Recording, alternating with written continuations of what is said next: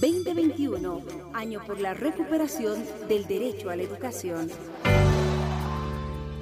Queridos estudiantes del oriente y occidente de nuestra amada Bolivia, tierra querida de diversas costumbres y tradiciones ancestrales. Soy la profesora Noemí Marisol Mamani. Y en esta ocasión veremos un tema muy interesante que es simbología andina, amazónica y su complementariedad con la naturaleza. Conoceremos los siguientes puntos que abarcaremos en esta primera sesión.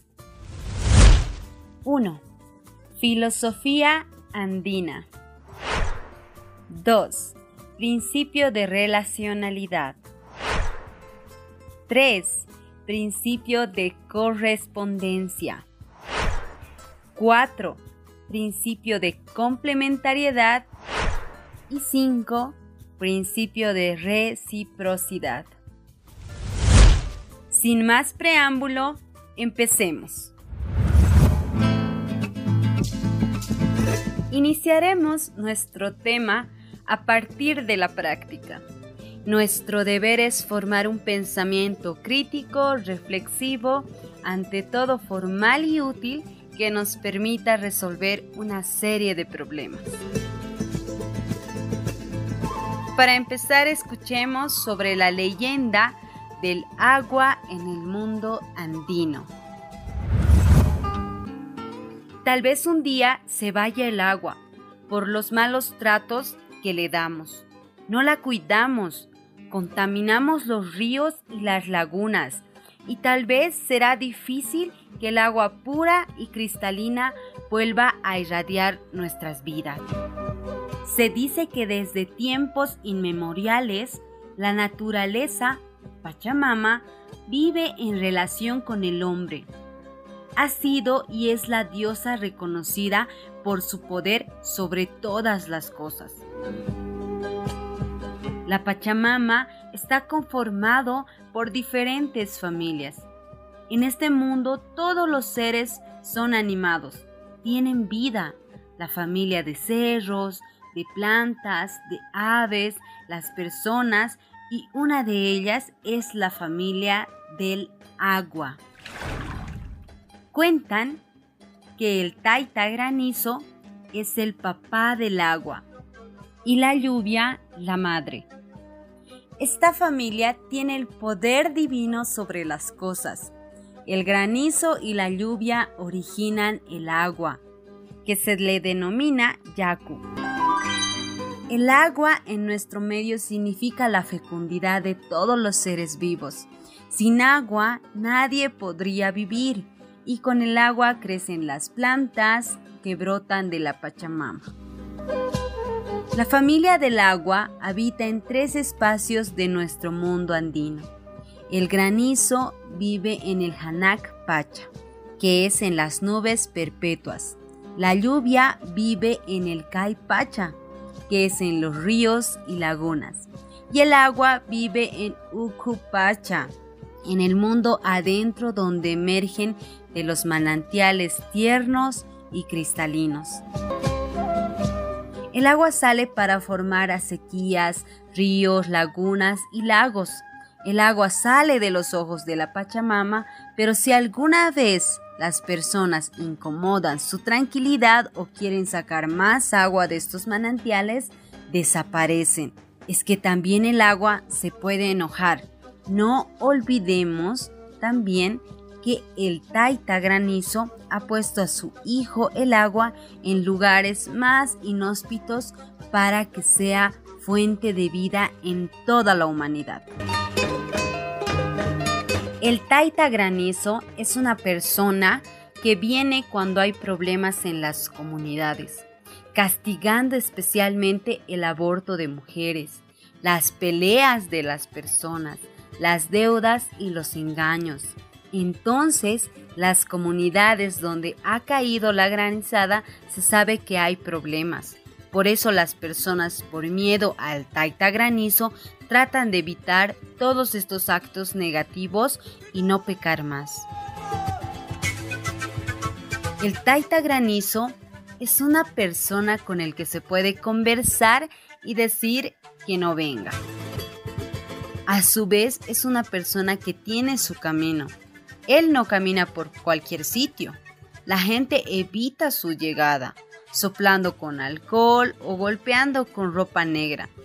El granizo es el que da sus mandatos sobre la tierra, los hombres y los animales. Ahora vamos a hablar del agua hijo. El agua, que es el hijo del granizo y de la lluvia, es una persona que viene en su debido tiempo para regar las cementeras, los pastizales. Pero a veces hay sequía porque el agua no viene, entonces los comunarios suben a la laguna para pedir que venga el agua. En la laguna, eh, Yachap o Pacú conocedores de misterios, piden con plegarias para que venga el agua. Además, traen el agua en una vasija de barro que la llaman chuta y en medio de danzas y creyendo dejan esta vasija en el interperie. Y al ver esto, dicen que su madre la lluvia, para recuperar a su hijo, viene. Entonces cae el agua y con esto se termina la sequía. Dicen que en otros pueblos hermanos la gente saca a las ranas para que estos lloren y por ellas venga el agua.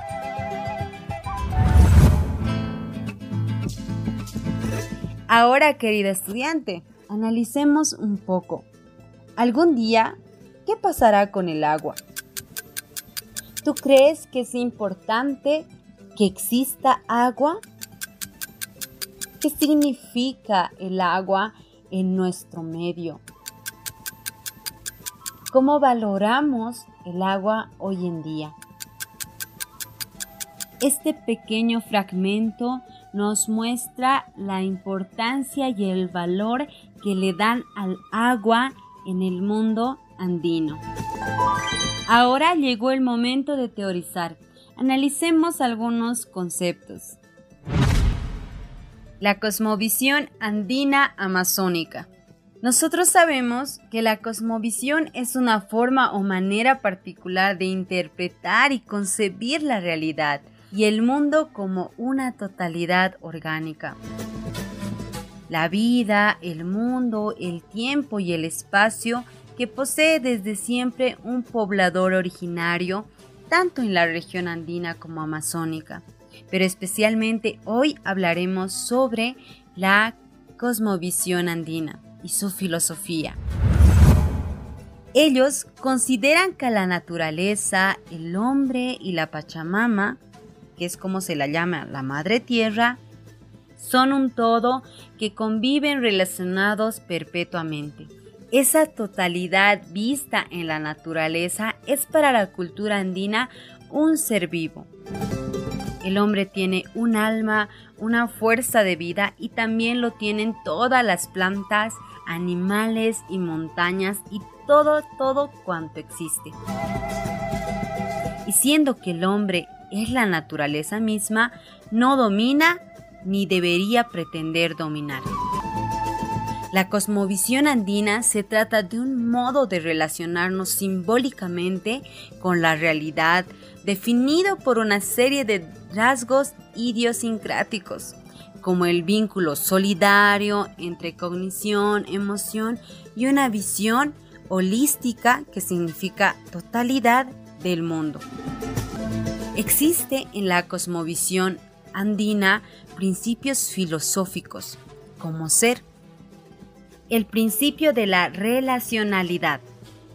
Este principio es el más importante.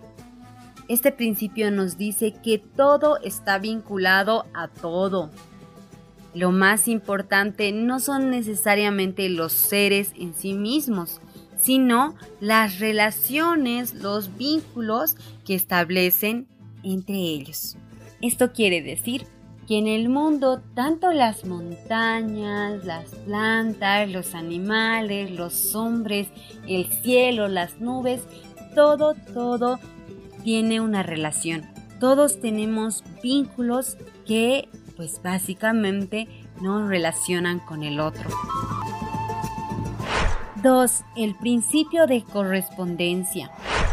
Este principio señala que los distintos aspectos, ya sean regiones o campos de la realidad, se corresponden de manera armoniosa y esto se manifiesta en todo nivel y en todas las categorías. Por ejemplo, nos dicen que hay correspondencia entre los macrocosmos con los microcosmos. Todo lo que ocurre en el mundo de los planetas, en las estrellas, ocurre también en nuestro mundo. Afecta también a los hombres y animales, a las plantas, a los minerales y al agua que habitamos dentro del mundo. La vida, por ejemplo, tiene a la muerte. El hombre tiene a la mujer. Existe correspondencia y está siempre relacionado entre dos vínculos. Querido estudiante, acá nos están indicando que algo no puede existir solo, que siempre correspondemos a algo. Nosotros correspondemos a este mundo, a la Tierra, y la Tierra corresponde a un sistema solar. Y ese sistema solar corresponde a un cosmos y así posteriormente podríamos generar una correspondencia amplia. A la próxima llevaremos sobre los principios de complementariedad y de reciprocidad. Ahora, querido estudiante, analicemos qué importancia tiene estos dos principios que mencionamos la correspondencia y la relacionalidad. ¿Crees que es importante para nuestras vidas? Con todo lo aprendido, realiza ejemplos de relacionalidad y correspondencia en tu cuaderno. Esto es todo por hoy, querido estudiante. Nos vemos en la siguiente sesión y recuerda que aprender es crecer. Estás en compañía de Educa Bolivia.